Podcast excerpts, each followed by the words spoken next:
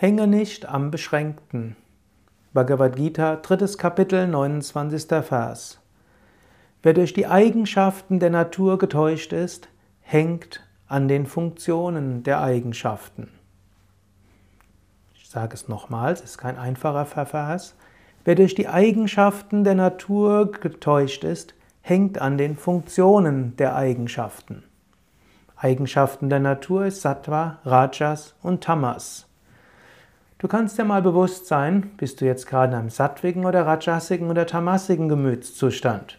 Rajasiger Gemütszustand, unruhig, ungeduldig oder irgendwo, während du jetzt zuhörst, denkst, ich müsste noch das machen, ich müsste das machen oder du bist irgendwo nervös, was noch da ist, du hoffst dir vielleicht Ruhe von diesem Podcast.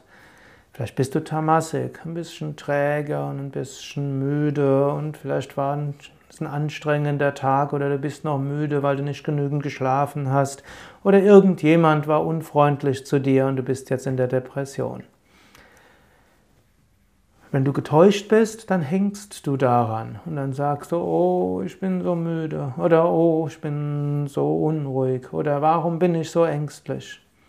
Wenn du nicht getäuscht bist, kannst du erkennen, ja, da ist Tamas in mir, da ist diese Trägheit, ja, da ist Rajas in mir, da ist Unruhe. Aber ich bin weder Tamas noch bin ich Rajas.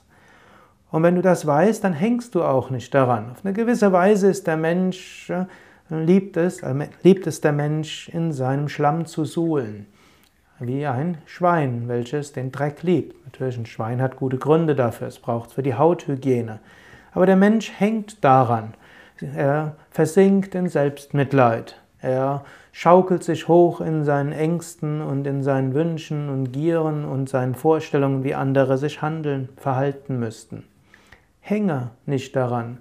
Erkenne, da ist jetzt ein vorübergehend tamasiger oder rajasiger Gemütszustand. Erkenne, bis zu einem gewissen Grad kann ich darauf Einfluss nehmen. Ich könnte, wenn ich wollte, aus diesen Gemütszuständen herauskommen.